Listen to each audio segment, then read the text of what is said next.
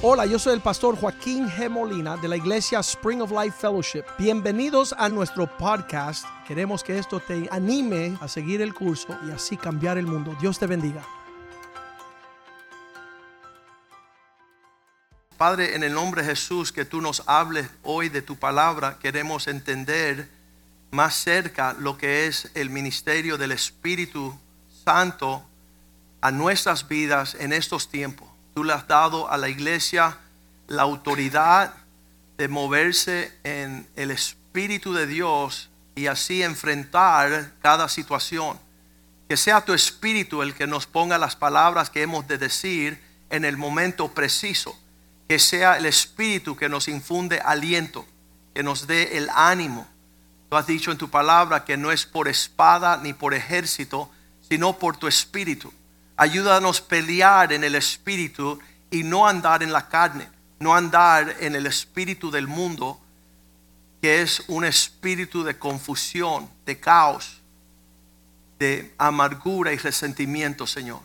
Queremos tener evidencia de que tu espíritu está en nosotros, en andar en el espíritu y manifestar los frutos del espíritu, Señor.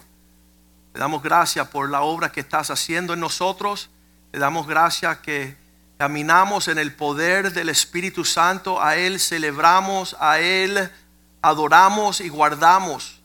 Que podamos caminar de tal forma que Él esté agradado con nosotros y que nosotros podemos participar en el fin de su propósito de presentarnos sin mancha delante de la presencia de nuestro Dios. Glorifícate en esta palabra y que cada versículo sea una buena semilla sembrada en un buen corazón, un buen terreno fértil, que dé un fruto apacible, Señor, un fruto, bueno que te agrade a ti, Señor, para que nuestras vidas se reflejan como una cosecha que glorifica al Padre en los cielos.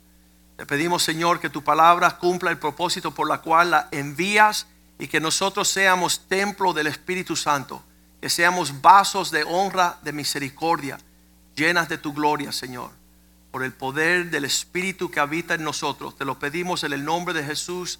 Amén, amén y amén. Romanos capítulo 8, versículo 9. Ah, me gusta siempre hacer un contraste fuerte.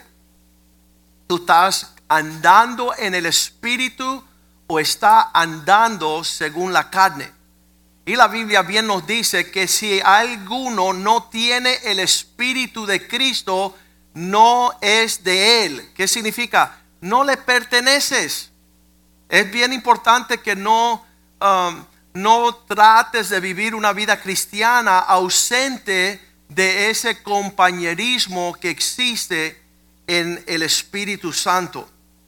Uh, muchas cosas han sido dichas por el Espíritu Santo. De hecho, muchas personas dicen, bueno, no entendemos el Espíritu Santo, entendemos el Padre, entendemos al Hijo, pero no entendemos esta fuerza y este poder del Espíritu.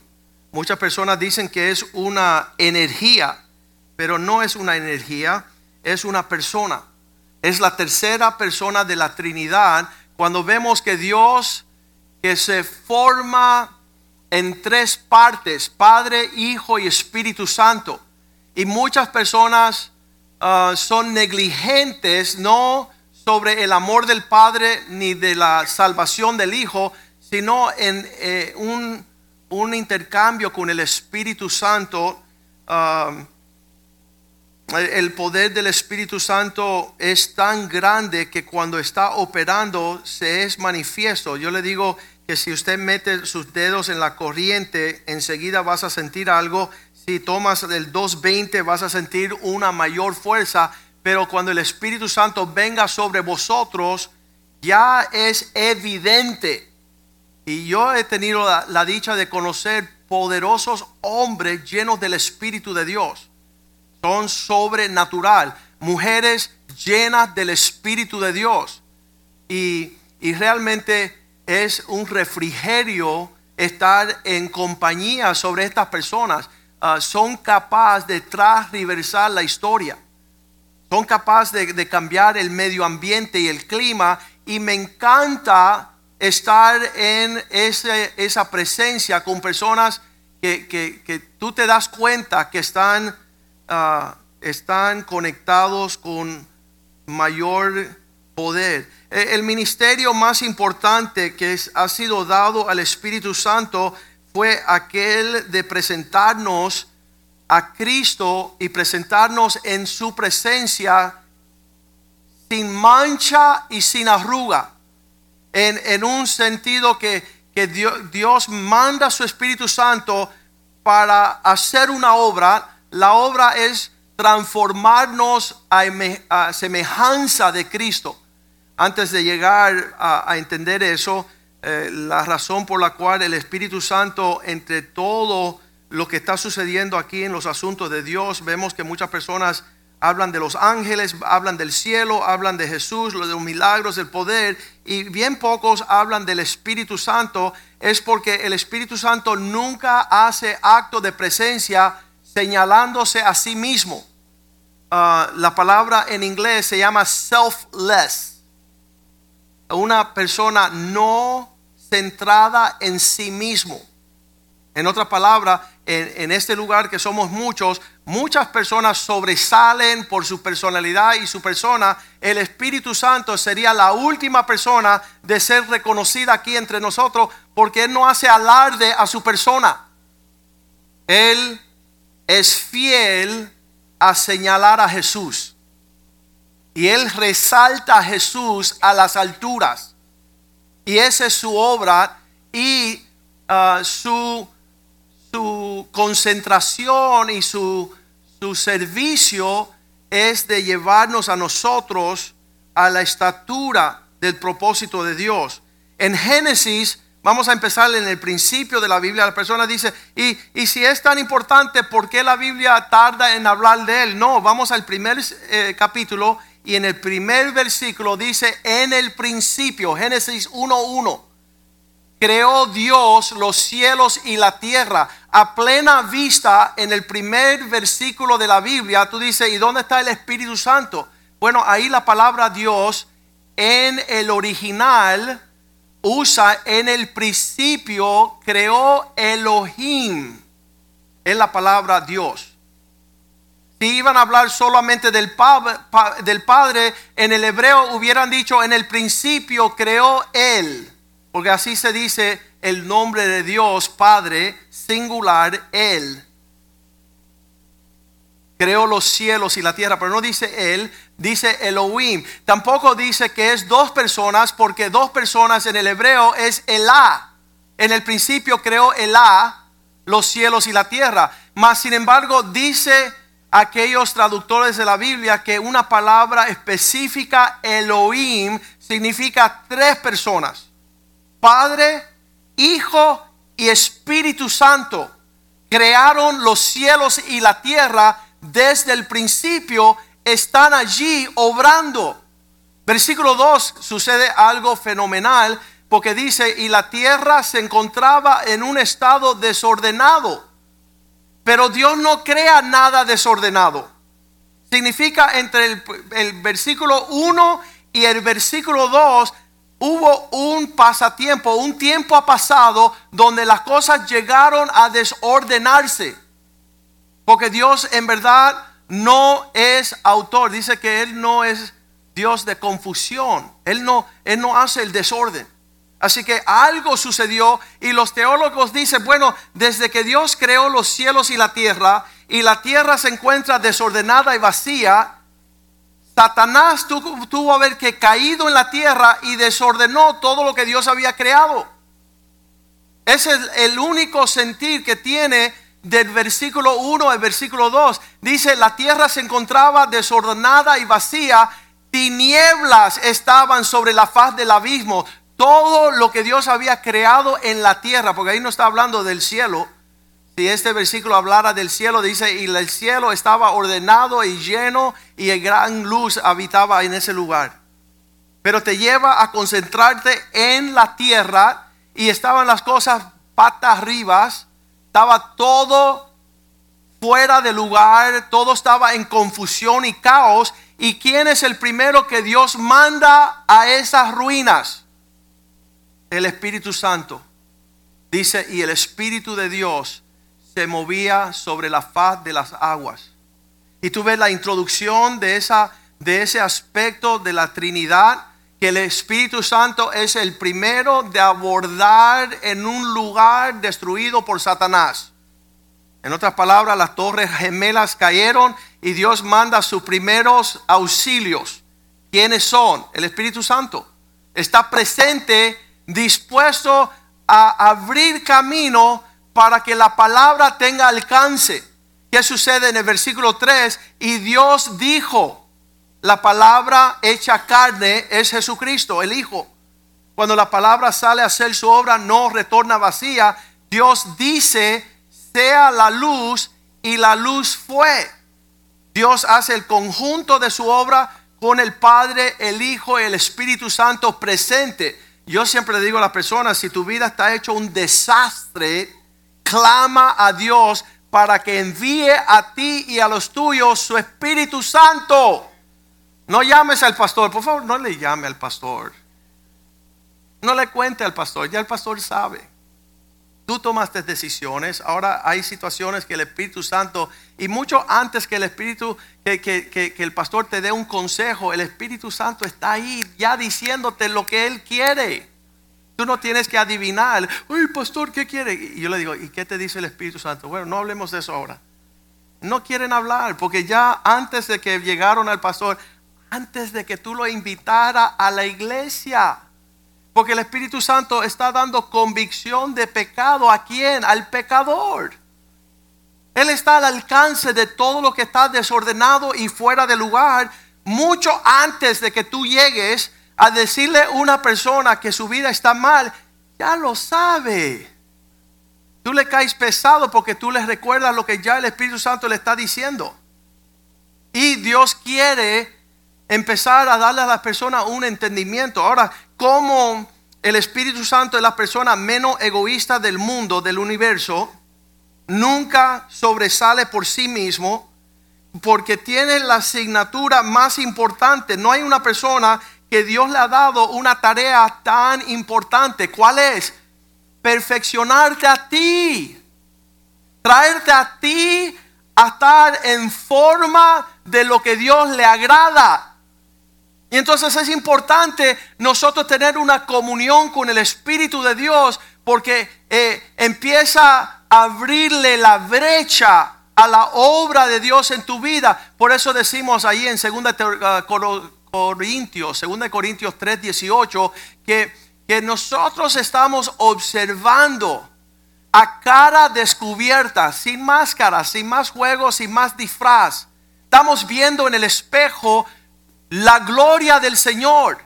Y cuando estamos viendo lo que Cristo quiere, somos transformados de gloria en gloria a esa misma imagen porque el Espíritu del Señor nos está guiando. Ahí tú ves que no es un pastor. Hay muchas personas como eh, están teniendo controversia y no saben a quién echarle responsabilidad y señalan el pastor. No, mira, agarra tu dedito y señala el Espíritu Santo. Porque Él es el que te está dando convicción de pecado. Es el que está, dice que Él es como el eunuco que está preparando la novia para el hijo del rey. Y entonces tú dices, la obra del Espíritu Santo le dice a la novia, estás mal maquillada. ¿Y cómo va a ser? Sí, el rey le gusta asá y no así. Y el Espíritu Santo empieza a señalarte las cosas que hay que corregir para que seas aceptada al rey.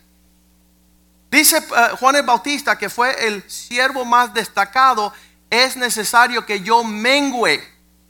Porque no se trata del pastor, se trata de uno que tiene más celo por ti.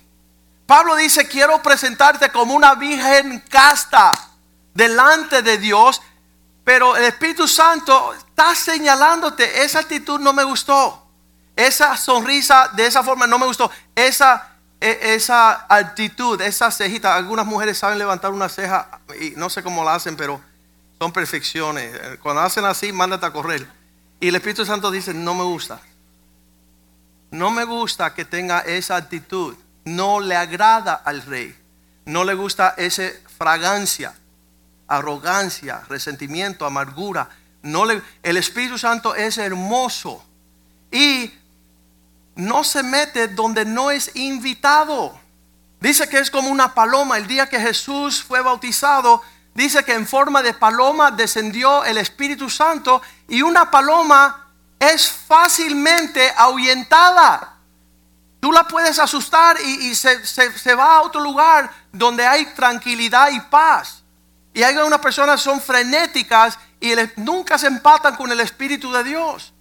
Y ahí es cuando tenemos que preocuparnos porque Jesús dijo, aquel que blasfemia el Espíritu Santo, no le perdonaré ese pecado. Mira qué tremendo.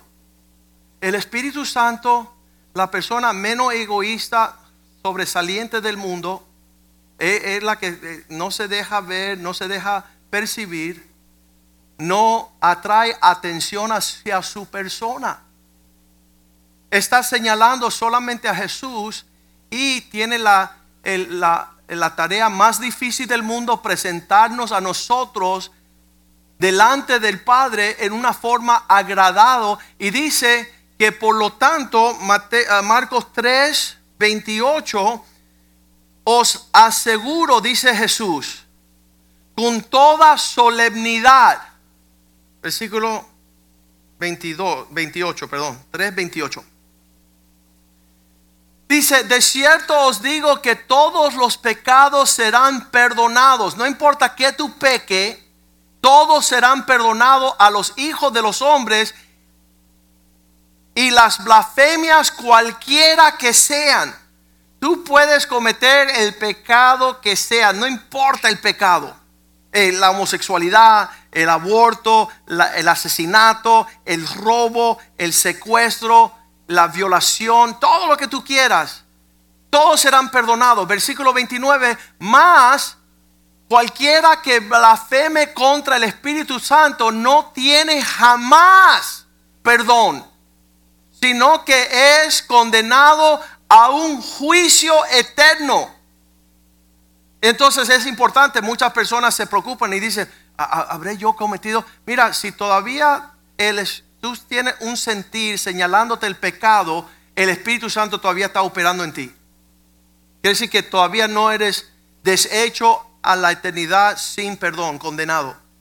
Si todavía tú sientes cuando estás haciendo lo indebido, por más que hay algunas personas que casi como que le tocan el corazón, le tocan el corazón y ahí crece un callo. Y ya el Espíritu Santo ni, tú no, ni lo sientes. Ten cuidado. Ten cuidado que el Espíritu Santo no te haya dicho tantas veces las mismas cosas que dice, no contenderá el Espíritu de Dios con el hombre para siempre. Llegará el tiempo donde el Espíritu Santo dice, bueno, dale mamita, haz lo que a ti te agrada. Ya que tú no quieres vivir como le agrada a Dios el Padre, haz lo que tú quieras. Y te entrega a tu maldad. Hay personas, hace como 10 años hicieron una página en el web donde decía, haz un video y grábate blasfemando contra el Espíritu Santo y vete para el infierno. Y las personas empezaron a tomarse el video y ponerlo en pantalla una obra satánica completamente. Y entonces tengamos cuidado que este espíritu que es tan poderoso que ha venido, hoy celebramos Pentecostés, el hecho de que hubo una visitación de acuerdo a la palabra de Dios. Y en esa visitación, cuando las personas decían, ¿y, quiénes son estas personas y por qué lucen que están embraigados, están borrachos, dicen, no están borrachos como ustedes se suponen, sino que esto es lo que profetizó el profeta Joel, que en los últimos días derramaré mi espíritu sobre toda carne. Y es el Espíritu Santo sobre esta persona, causándoles que caminen en la forma que agrada a Dios. Y está ahí históricamente puesto. ¿Qué estaba diciendo Jesús a los escribas? Marcos 3, 22 ellos habían salido de Jerusalén y estaban llegando a Galilea porque habían escuchado de señales, de milagros y de liberaciones que estaban sucediendo. Los escribas que habían venido de Jerusalén estaban diciendo que Jesús tenía a Besabul. que por el príncipe de los demonios echaba fuera a los demonios. Ellos habían dicho más todavía, habían dicho en el versículo 29 que el que blasfemaba contra el Espíritu Santo no tenía per- perdón, versículo 30, y Jesús decía esto porque los escribas, ellos hablaban diciendo que él tiene un espíritu inmundo. Ellos estaban señalando el espíritu que libertaba como un espíritu maligno, inmundo. Y Cristo ahí se para y dice, hey, deténganse un poquito, están cruzando la, la línea.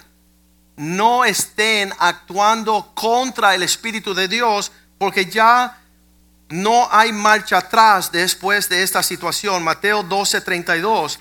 Cristo había dicho, mira, cualquiera palabra que ustedes digan contra el Hijo del Hombre, cualquiera que dijera alguna palabra contra el Hijo del Hombre, se le perdonará. Pero el que habla contra el Espíritu Santo no le será perdonado ni en este siglo ni en el venidero. Yo me acuerdo antes de ser cristiano, yo hablaba sandeces de Dios. Yo a los cristianos lo tenían como idiotas. Yo hablaba blasfemias sobre la iglesia, sobre todas esas personas que cargaban una Biblia y hablaban las promesas de Dios. Yo insultaba. Le doy gracias a Dios que en esa ignorancia no actué contra el Espíritu Santo. A partir de nacer del agua y del Espíritu, diariamente, todos los momentos del día, el Espíritu de Dios me está hablando. Eso no me agradó. Eso no es mío. Eso no te pertenece. No andes allí. No andes en esa compañía. No vayas a esos lugares. Detente. Ah, también muchas personas piensan que el Espíritu Santo solamente viene, vamos a leerlo ahí bien tremendo, no solamente viene para señalarte lo malo, sino que también lo vamos a leer en Juan 16, 8. Él vendrá a convencer al mundo del pecado. ¿Qué es el pecado? Él tendrá un dedito, toca tu corazón y te señala el camino. Él dice, "Ay, para allá no me gusta, para allá no me gusta, para allá. Y él está señalando las cosas malas, pero dice que también dará convencimiento de juicio, de justicia. ¿Qué significa? De las cosas que le agradan. Él te es capaz de celebrar y aplaudir cuando tú andas bien, cuando tú miras al pobre, al necesitado, cuando tú estás caminando en una forma donde te niegas a ti mismo. Hay una celebración de justicia y de juicio. Él viene a, señalar todos los parámetros de Dios en una forma tremenda. Una de las palabras que la Biblia habla del Espíritu Santo dice porque el paracletos vendrá. Tú dices, ¿para qué? Paracletos. Para significa que se te va a aproximar a tu lado y cletos te ayudará en el camino. Él, va a enseñarte cómo enfrentar cada situación en tu vida. Lo leemos aquí en Juan 16, 5. Juan 16, 5, Cristo dice, pero ahora voy al que me envió, yo regreso a mi Padre y ninguno de vosotros me está preguntando a dónde vas. Versículo 6, Jesús dice estas palabras, antes porque os he dicho estas cosas, están tristes. La tristeza ha llenado vuestro corazón. Cuando escuchan que Jesús se va, ustedes están tristes. Versículo 7 dice, más es a vuestra aventaja. Les conviene que yo me vaya, porque si no me fuera, el consolador no vendría a vosotros. Mas si yo me fuere, Él os enviará. a él, va a alcanzarnos a nosotros. Espíritu Santo, guíame. Espíritu Santo, enséñame. Espíritu Santo, quiero caminar de la forma que debo en estas circunstancias. Y Él vendrá a hacer una obra. ah, vamos a seguir leyendo aquí todas estas palabras, consolador, el que consuela en los momentos más terribles de la vida. Vendrá este consejero a consolar, a fortalecerte, a caminar a tu lado. Versículo 9, del pecado porque no han creído. El Espíritu Santo quiere que tú creas en lo que Dios está haciendo y lo que Él promete hacer. De versículo 10, de justicia, porque yo voy al Padre y ya no me vendrán. Ah, va a haber una, una, un desarrollo, una formación en nuestro carácter. Versículo 11, de juicio, porque vendrá Satanás. El príncipe de este mundo ha sido ya juzgado. Todas las cosas están en lugar y Dios está permitiendo nosotros ser librados. Versículo 12, él dice, ¿sabes qué?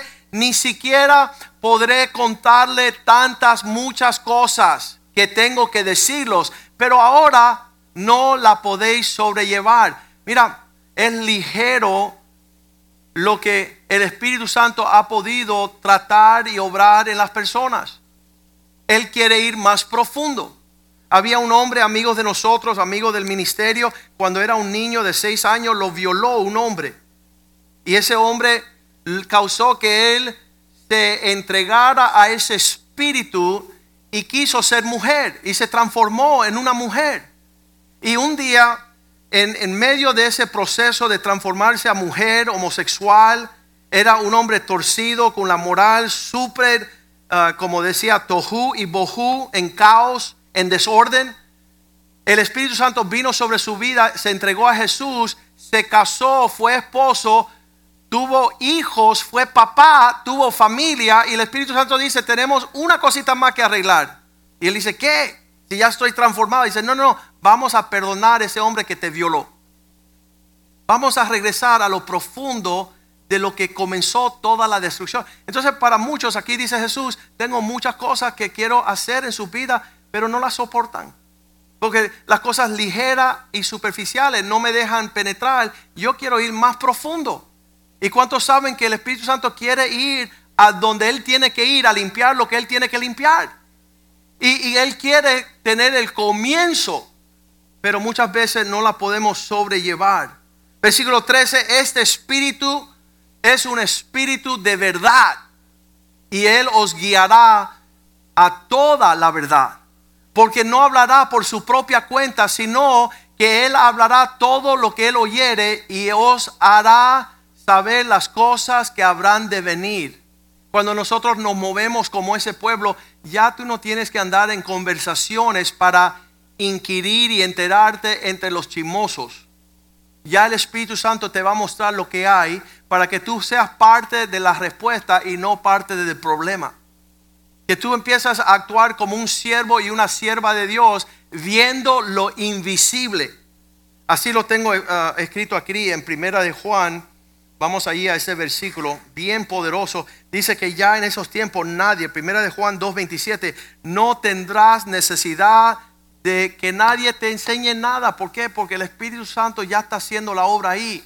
La unción que está sobre vosotros, que vosotros recibéis, de Él permanece en vosotros y no tenéis necesidad de que nadie os enseñe. Dice, ve acá, pastor, ¿y, a qué universidad tú fuiste? A ninguna. Solamente un caminar con el Espíritu de Dios que te empieza a ser un siervo de Dios. Un instrumento en las manos de Dios. No por lo que te enteras, sino por el Espíritu que te enseña, digan conmigo, todas las cosas.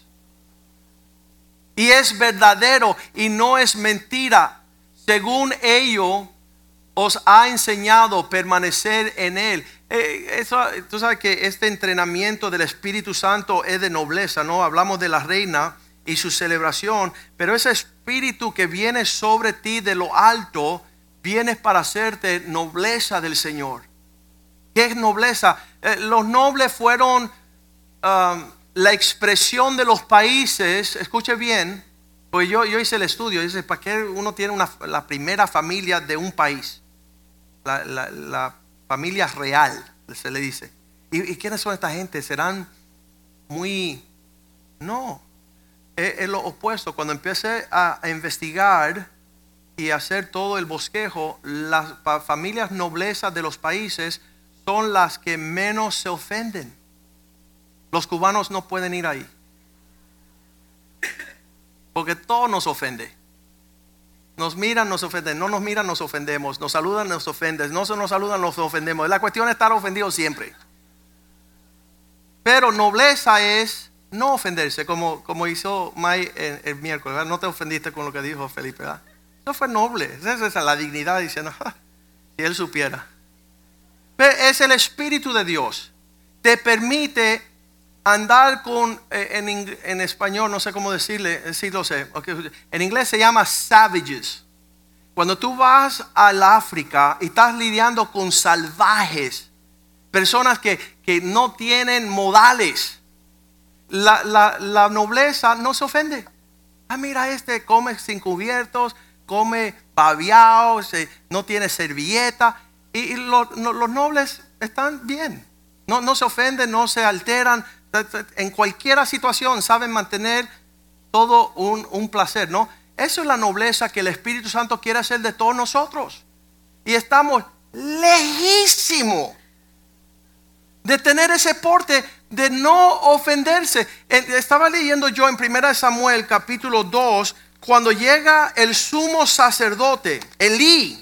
¿Sabes que, que- mira, ¿qué- ¿cómo va a ofender el sumo sacerdote de Israel? Él tenía que haber tenido un carácter especial. Pero cuando estamos leyendo aquí en 1 de Samuel 1, lo vamos a encontrar rapidito cuando se acerca Samuel a esta mujer Ana, la cual está pidiéndole al Señor, Señor, yo quiero tener un hijo.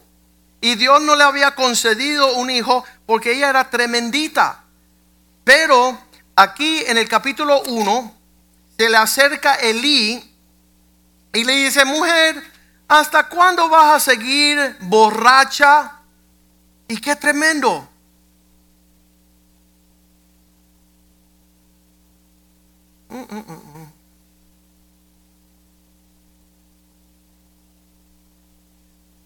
Primera de Samuel 1, versículo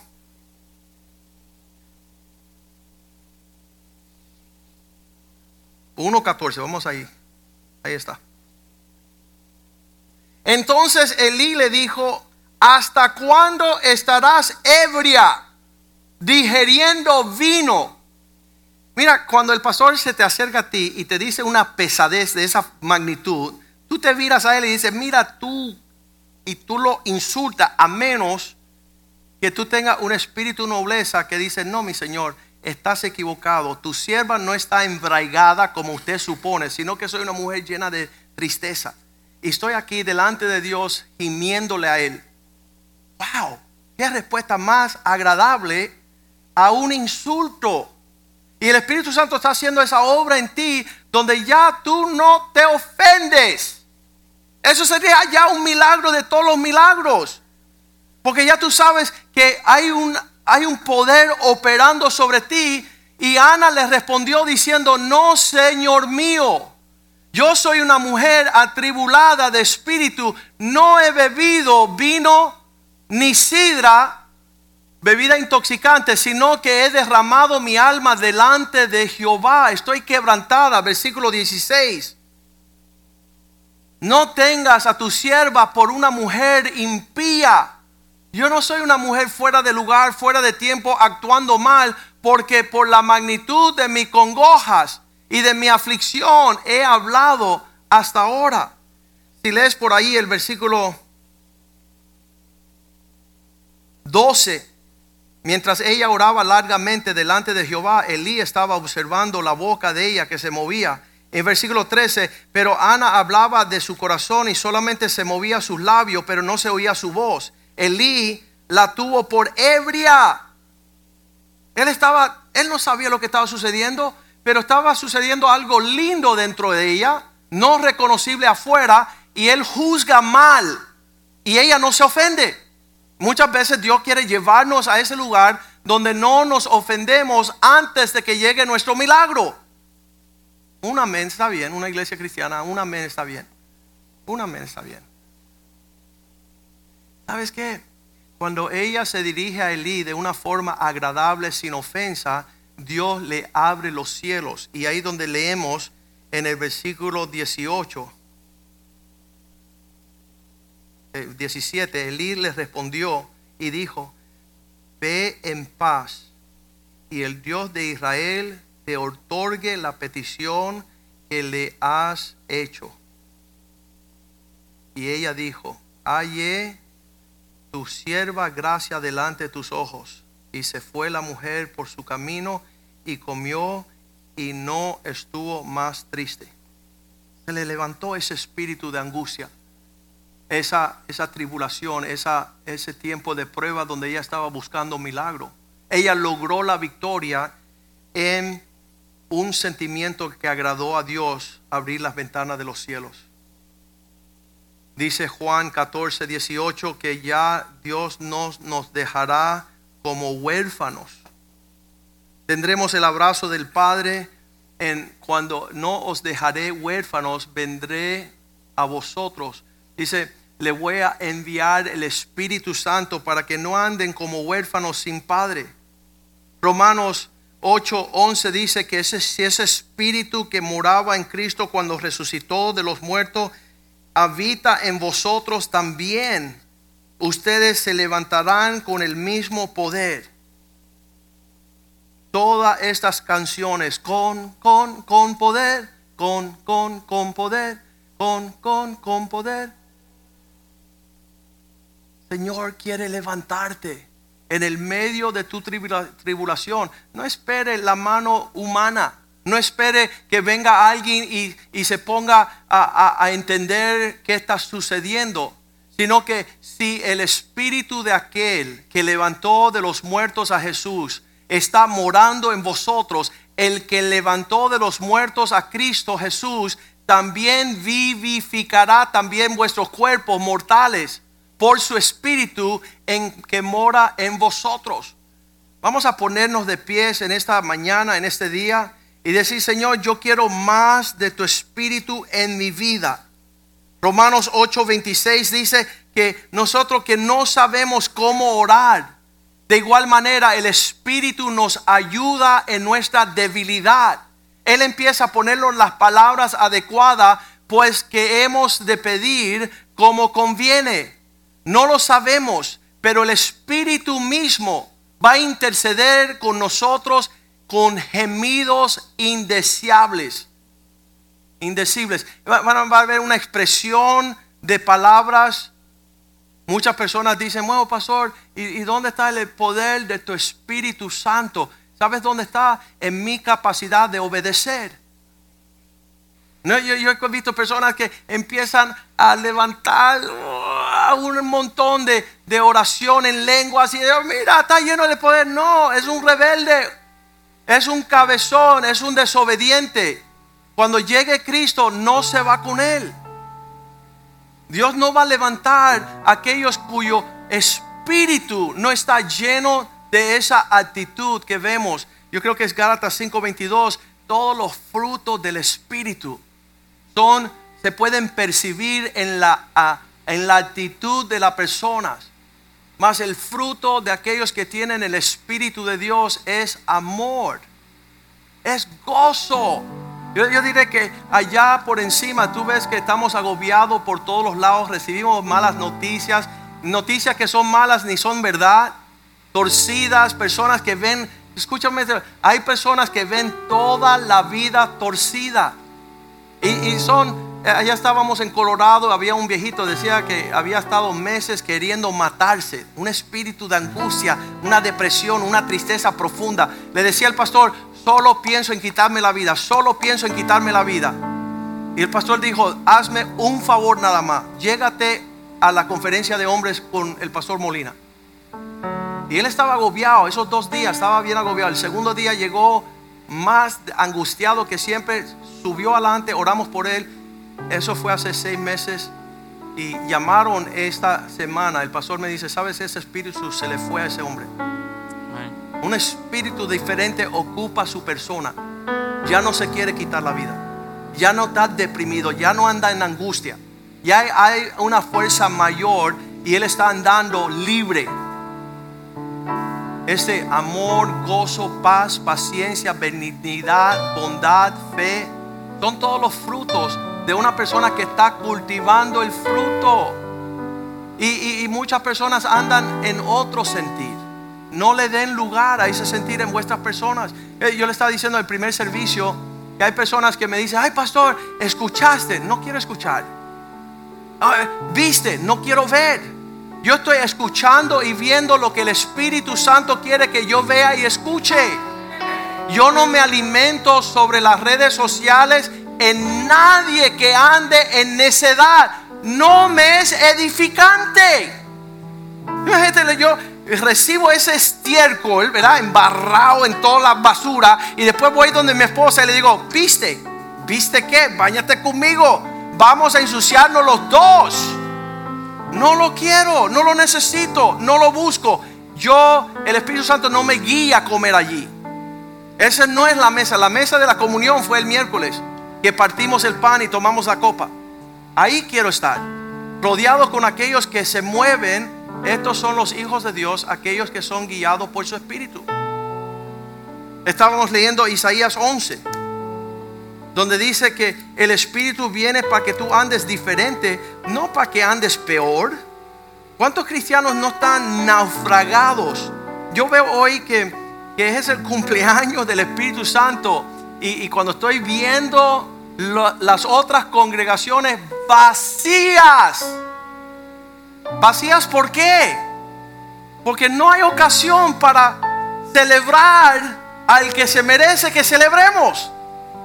Personas no están andando en el Espíritu. Dice la Biblia que si tú andas en el Espíritu, no darás fruto a la carne. No vas a ver lo que la carne trae. Muchas veces la carne, los latinos les gusta mucho el chicharrón. Están comiendo carne todo el día.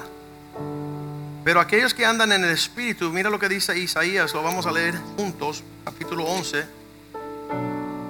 Dice que aquellos que andan en el Espíritu andan en el temor de Dios. No porque la iglesia lo exija. Eh, Estaba hablando con el pastor Richie y hay, hay, una, hay una corriente bien fuerte en el mundo, pero, pero que se ha metido dentro de la iglesia. En- Entonces, no juzgue, no señale, no le diga, no, no, escúcheme. Si nosotros ya vamos a levantar la barrera para no señalar lo que el Espíritu de Dios está señalando, vamos a ya tirarnos de cabeza al mundo. Pero en un lugar donde hay un pueblo reunido en el nombre de Jesús, siendo guiado por el Espíritu Santo, va a sobresalir las cosas que no agradan a Dios. Él va a señalar las cosas que están fuera de lugar. Allí dice Isaías 11:2, reposará sobre él el espíritu de Jehová.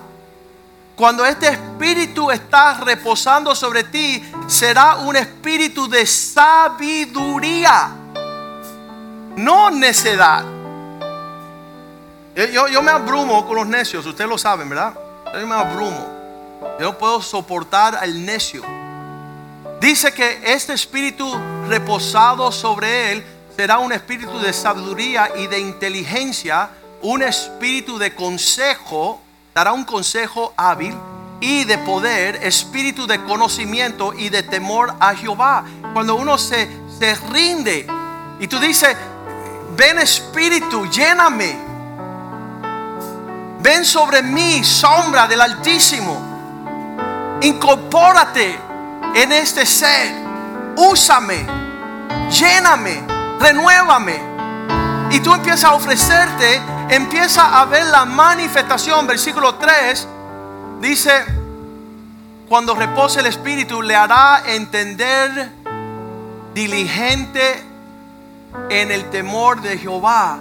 No juzgará según lo que ve con los ojos, ni va a guiar por lo que oigan sus oídos.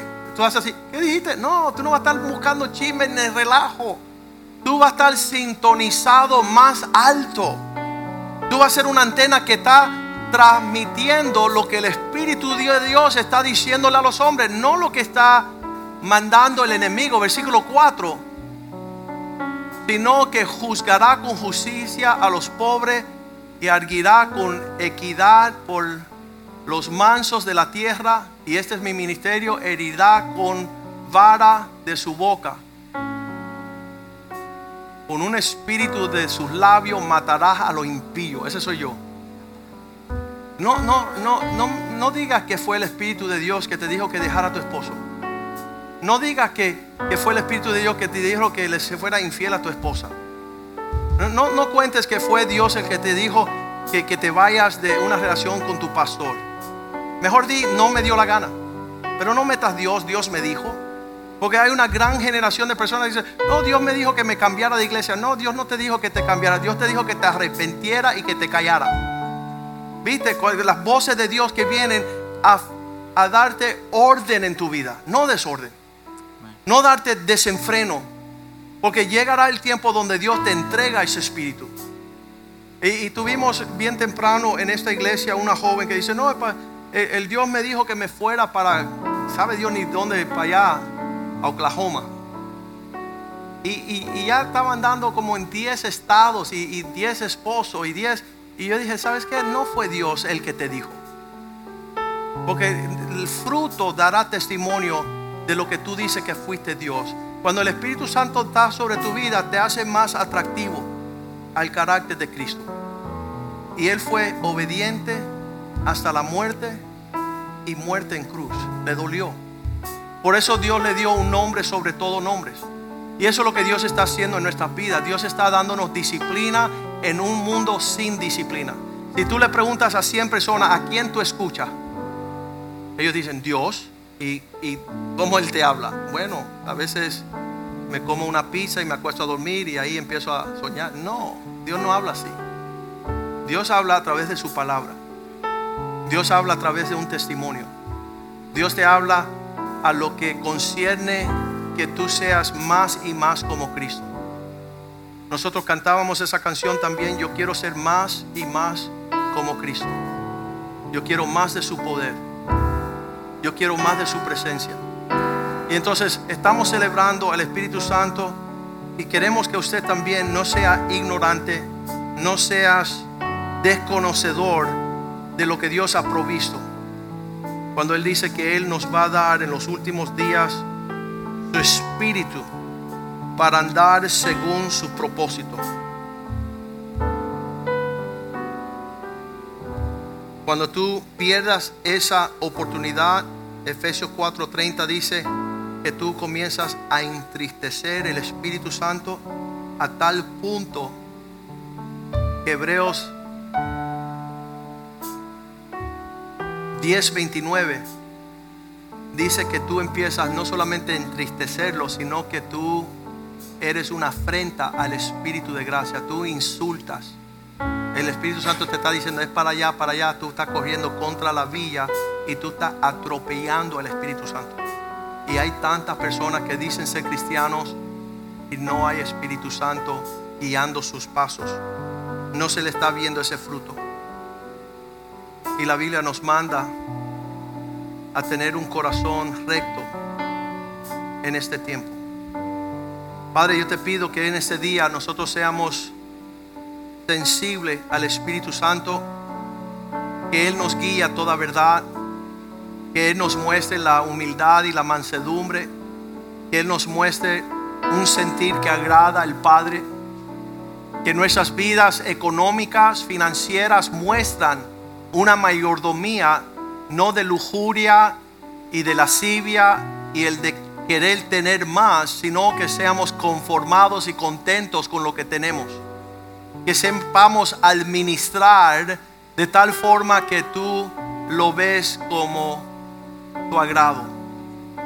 Nuestros pensamientos también, nuestras palabras también, nuestras actitudes, nuestra disposición, porque el diablo está moviéndose en otro espíritu, el espíritu de este mundo que lleva a los hijos de desobediencia pero tú has dicho que obediencia es mejor que el sacrificio. Tú has dicho que la obediencia es mejor que una ofrenda. Pedimos, Señor, que tu Espíritu Santo guíe nuestros pasos y que podamos, Señor, tratar con la necesidad del pobre, del menesteroso, del necesitado. Que nosotros seamos las buenas nuevas, que nuestro pensar no sea en nuestra misma persona, sino que levantemos a Cristo en cada ocasión. Pedimos, Señor, que tú fortalezcas a la familia, Señor. Que tú levante a nuestros hijos, que sean llenos del Espíritu de Dios, que tengan un gozo inefable, Señor. Pues el gozo del Señor es nuestra fuerza. Regocijaos en el Señor siempre. Y otra vez digo, regocijaos. Para que nada impide cumplir con tu propósito en nuestras vidas. Y que cada día nos parezcamos más a Jesús, siendo fiel al Padre, oh Dios. Señor, embellécenos. Que tengamos un atractivo no como este mundo lo hace, Señor. Que no sea una apariencia exterior, sino que sea un espíritu interior que esté guardado en tu presencia, alimentado, protegido, Señor. Glorifícate, te lo pedimos. Que seamos tu pueblo en los últimos días, caminando en el poder de tu espíritu.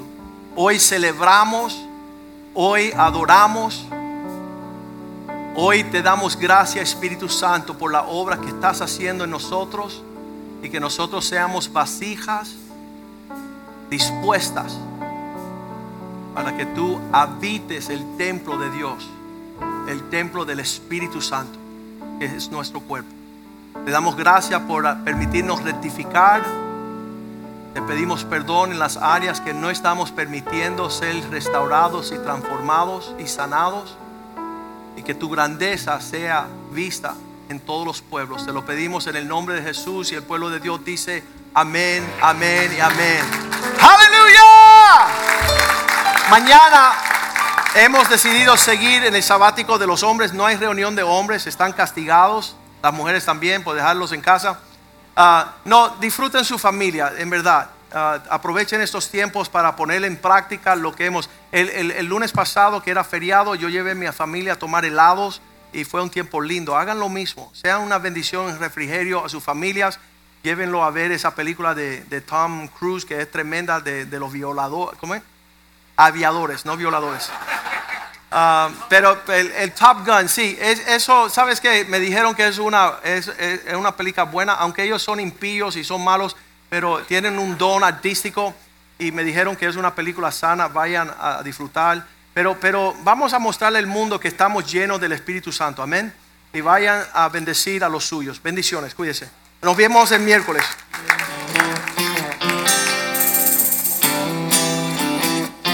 Esta noche está el servicio del pastor Richie a las 6 de la tarde. Si quieren otra medida del Espíritu Santo a las, a las 6 de la tarde, están aquí con el pastor Richie en nuestro servicio de la tarde. Dios le bendiga.